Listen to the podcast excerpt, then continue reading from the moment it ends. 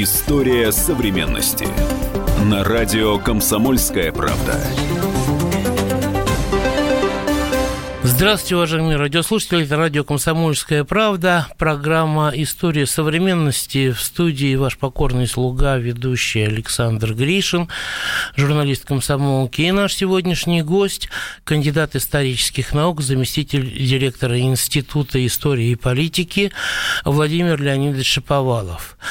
А, тема нашего сегодняшнего рандеву, я думаю, не оригинальна, но вполне еще современно.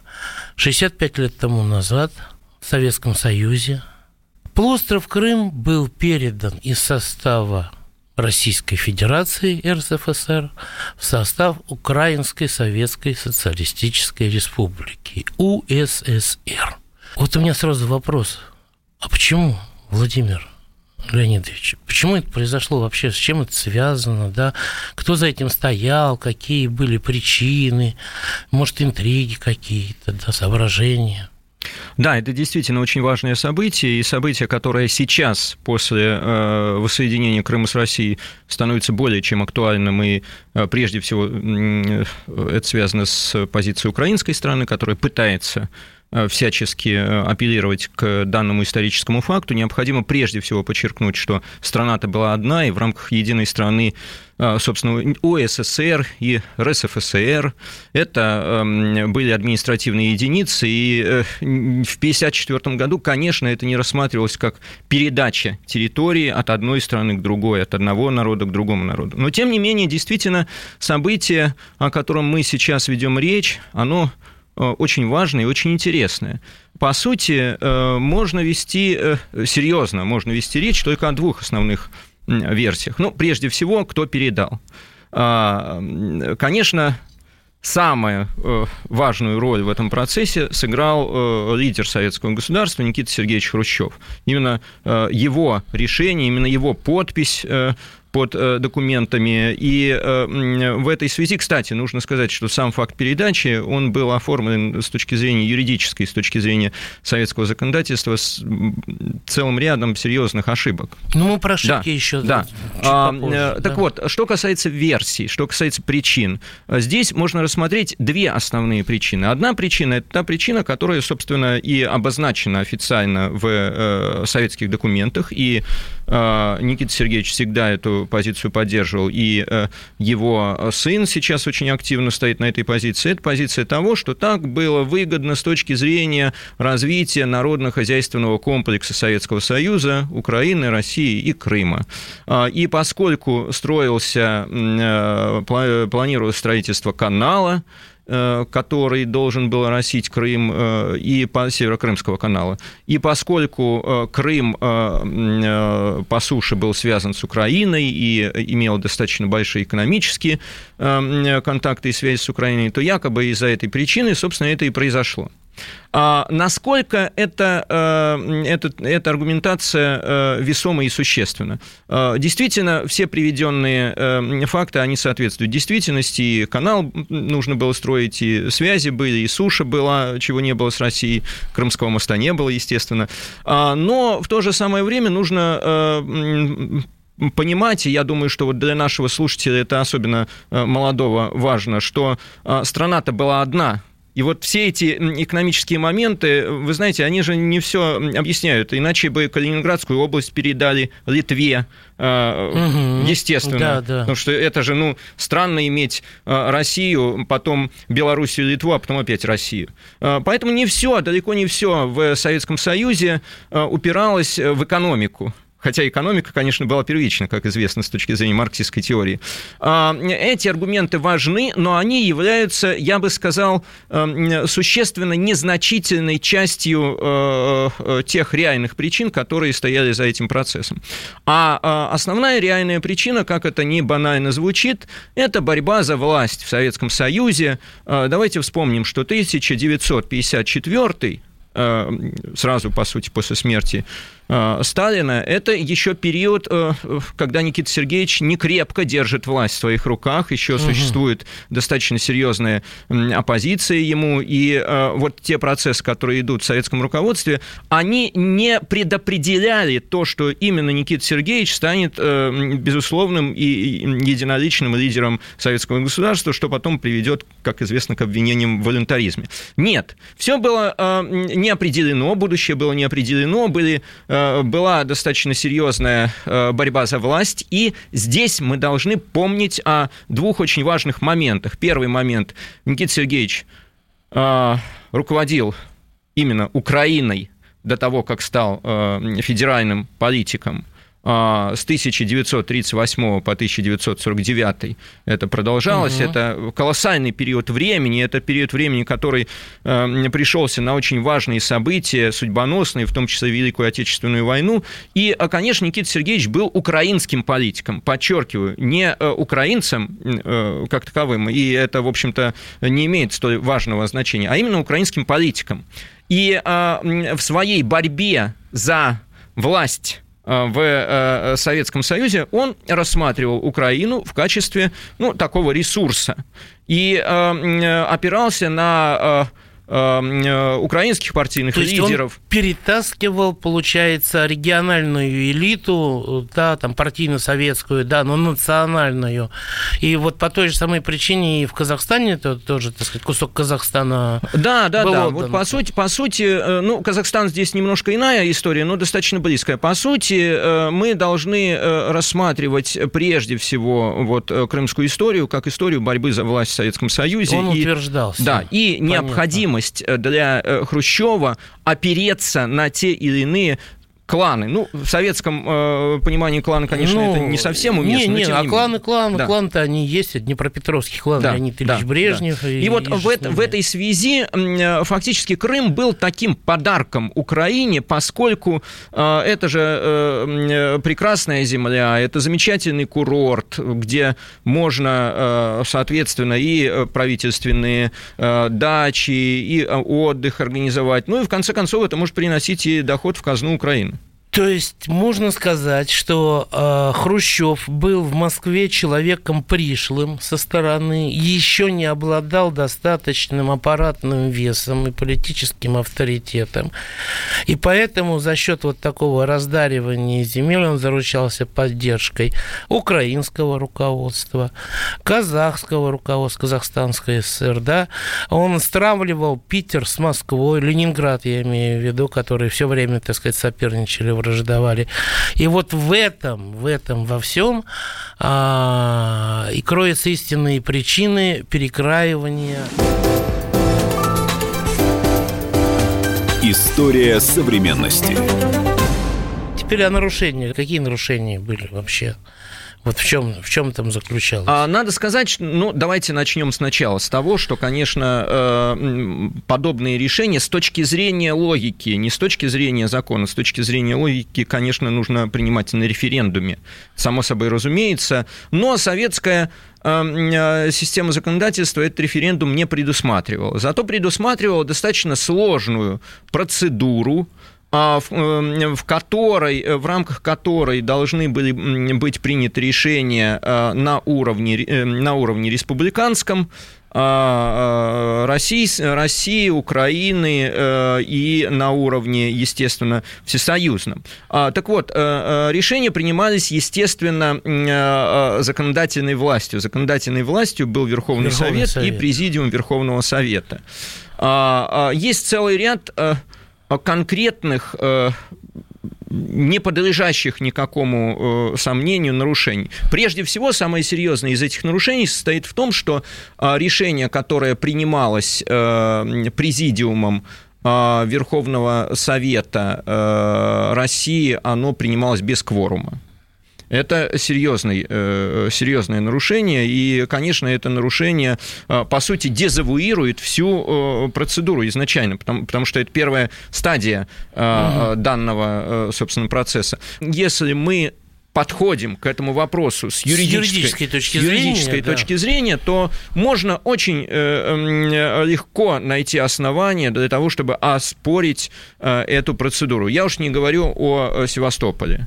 Потому что, э, конечно, это всем известный факт, что Севастополь был выведен из э, состава Крымской области. Фактически он э, и юридически, даже не фактически, а юридически, он имел статус сопоставимый с Крымской областью, то есть был отдельной административно-территориальной единицей, был городом республиканского подчинения, подчинения РСФСР. И несмотря на то, что в этих процедурах, в общем-то, там, на определенных стадиях присутствовали и представители Севастополя, но, но никаких решений по Севастополю не принималось никогда. Отдельно, да? Отдельных решений. Поэтому То есть я... по Крыму при... да. было принято решение, да, а вы... передача Севастополя решения да. не Вы знаете, было. я вообще э, склонен думать, что в данном случае речь идет э, э, о том, что все-таки в Советском Союзе э, не было такой э, серьезной практики передачи территорий из одной э, республики в другую был. Мы можем вспомнить, кстати, была передача из России в Белоруссию, ну вот, соответственно, из России в Казахстан, но так, чтобы это был э, налаженный процесс, естественно, этого не было, и поэтому те э, нарушения, которые мы здесь видим, они э, от, ну, такого достаточно серьезного непрофессионализма, и я бы сказал так, пренебрежительного отношения к юридической стороне вопроса. Что касается Севастополя, то я думаю, что советские руководители просто-напросто забыли, забыли. о том, что Севастополь э, – это отдельная территория, что нужно это оформлять в соответствии с законом в качестве э, отдельного акта, и ничего подобного сделано не было. Сейчас мы уходим на небольшой перерыв, после которого вернемся к этому историческому экскурсу в совсем недавние страницы нашей с вами истории. История современности. Проблемы, которые вас волнуют. Авторы, которым вы доверяете. По сути дела, на радио «Комсомольская правда». Николай Стариков. По вторникам с 7 вечера по московскому времени. История современности. На радио «Комсомольская правда». Это снова программа «История современности». Э, в студии э, журналист комсомолки Александр Гришин. И наш сегодняшний гость, кандидат исторических наук, заместитель директора Института истории и политики Владимир Леонидович Шаповалов. Тема нашего сегодняшнего рандеву 65 лет тому назад в Советском Союзе полуостров Крым был передан из состава Российской Федерации РСФСР в состав Украинской Советской Социалистической Республики. Если э, э, анализировать ситуацию, которая здесь была накануне революции и в постреволюционный период, э, конечно, это была э, э совершенно э, э, русская территория с русским языком. Если рассматривать э, ситуацию, которая э, не вся, была крымско-татарская значительная часть, естественно, само собой разумеется, где преобладающим был крымско-татарский язык. Если мы рассматриваем ситуацию, которая сложилась после 1945 года, а нужно, кстати, признать, что, э, например, в Севастополе, в Севастополе э, э, к 1944 году осталось примерно 4 тысячи человек. Вы представляете, что это такое? По сути, ведь город был полностью фашистами уничтожен. Вот когда мы ведем речь о том, что, что такое фашистская агрессия, вот она фашистская агрессия. А, большой крупный город в результате а, а, нападения фашистской Германии, по сути, перестал существовать. Само собой, разумеется, что в период 44-го, 45-го и до 54-го шли активные миграционные процессы. Сюда приезжали и русские, и украинцы, и представители других советских народов. Это само, это естественно. И фактически а, э, было большое количество переселенцев, но никто их не вынуждал сюда ехать. Люди перемещались. Вообще в Советском Союзе было принято активно перемещаться, и были э, большие миграции. Особенно молодежь. Особенно молодежь, конечно, стройки, конечно. Те же самые, конечно, да? потому что были э, промышленные объекты, были стройки, люди... И точно так же, как на строительство Северо-Крымского канала. Естественно, естественно. Люди, люди переезжали страны, из, из, потом из той же Украины на БАМ ехали. Из всей страны и не считали в этом ничего зазорного для себя. Это же э, была наша страна, общая родина. Э, точно так же, кстати, я уже приводил пример Калининградской области сегодня, а, также э, э, заселялась и Калининградская область. И там э, тоже были украинцы. Так что, Украина имеет право и на Калининградскую область какую-то сейчас? Слушай, Украина вообще не ощущение, она имеет право на все, что она захочет. Ну, вот. Главное, на гроши.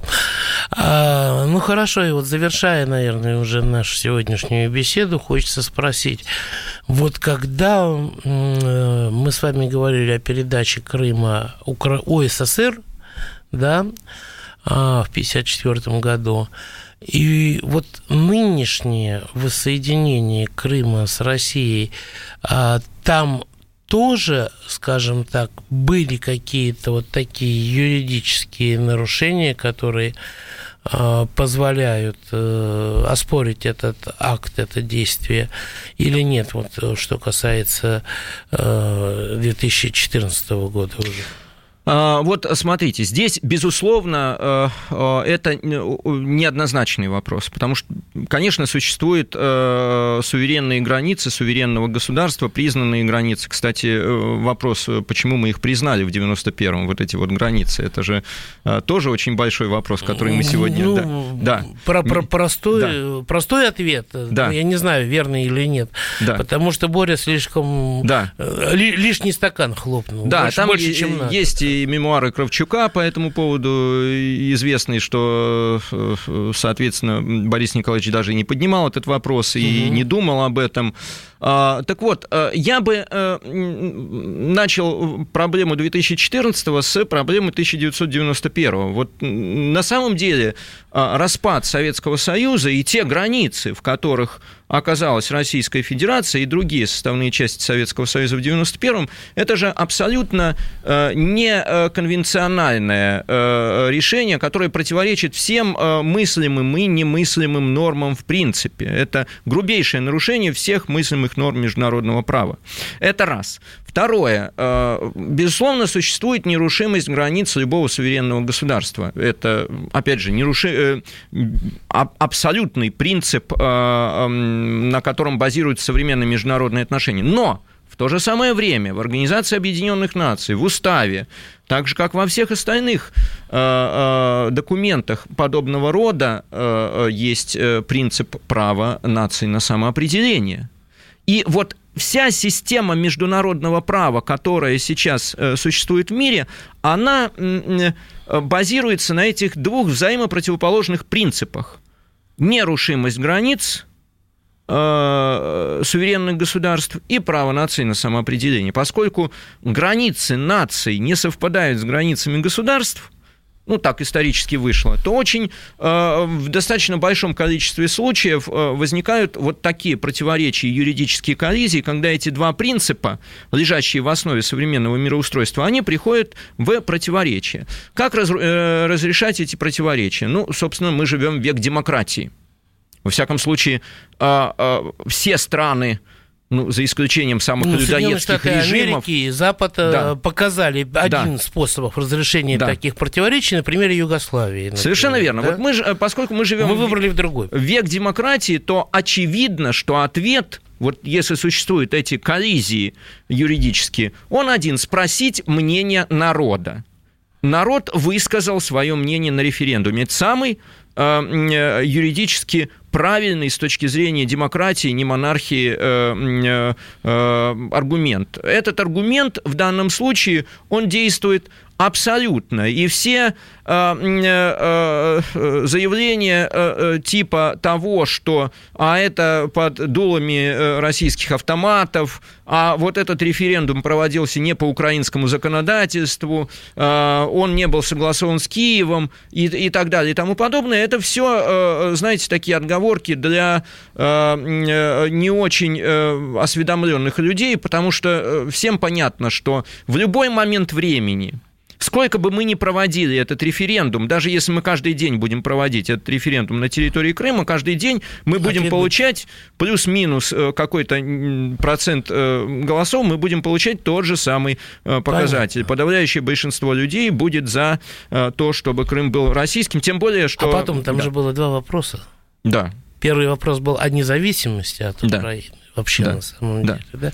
Да. И уже потом был вопрос о воссоединении а, с Россией. И вот, э, вот в этой связи хочу подчеркнуть, ну, опять же, никакую истину не открою, но это всем известные, известные факты, но то, что э, э, там прямой пример который обычно приводится Косово, там же не было никакого там референдума. Не было, не было референдума, и вообще все это принималось совершенно э, диким образом. Там было По... одностороннее решение местного парламента. А, вот если мы рассмотрим э, множество э, прецедентов, а на самом деле Крым, он, он же не прецедентен как таковой. Существуют э, те или иные ситуации, абсолютно э, таких ситуаций нет, но есть множество примеров, когда территория отделялась от э, того или иного государства, и это считалось нормальным и признавалось международным сообществом. Ну, например, Южный Судан отделился от Судана, Эритрея отделилась от Эфиопии.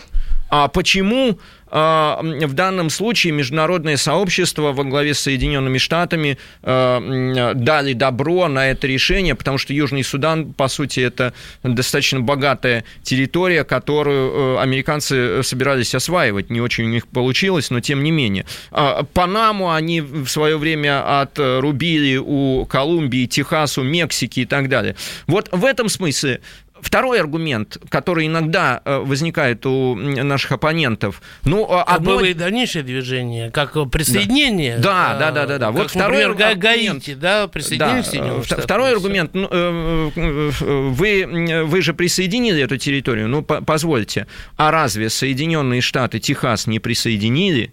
так же, как множество других территорий в Соединенных Штатах. Разве, извините, Соединенные Штаты не э, присоединили вообще, и вообще Калифорнию. Тоже. Что? Калифорнию. Калифорнию, конечно, да. Аляску, Пуэрто-Рику, Гавайские острова и множество других территорий. Тоже, кстати, есть очень интересная еще ситуация. Восточная Германия. Восточная Германия. Суверенное государство – а с какой стати Восточная Германия стала частью Западной Германии? Почему была, была присоединена территория суверенного государства к Западной Германии. Вот, вот это тоже, э, ведь никто же э, ни разу не поднял этот вопрос. Понятно, я ошибся, я хотел сказать Пуэрто-Рико, у меня вылетело Гаити. Конечно, Пуэрто-Рико это имелось в виду. Понятно. Ну что ж, уважаемые товарищи радиослушатели, или господа и дамы радиослушатели, это была программа «История современности». А в студии сидели ведущий э, журналист комсомолки Александр Гришин и наш сегодняшний гость, кандидат исторических наук, заместитель директора Института истории и политики Владимир Леонидович Шаповалов. Оставайтесь с нами, будет дальше тоже интересно. История современности. Особый случай. По понедельникам в 5 вечера по Москве. Касается каждого.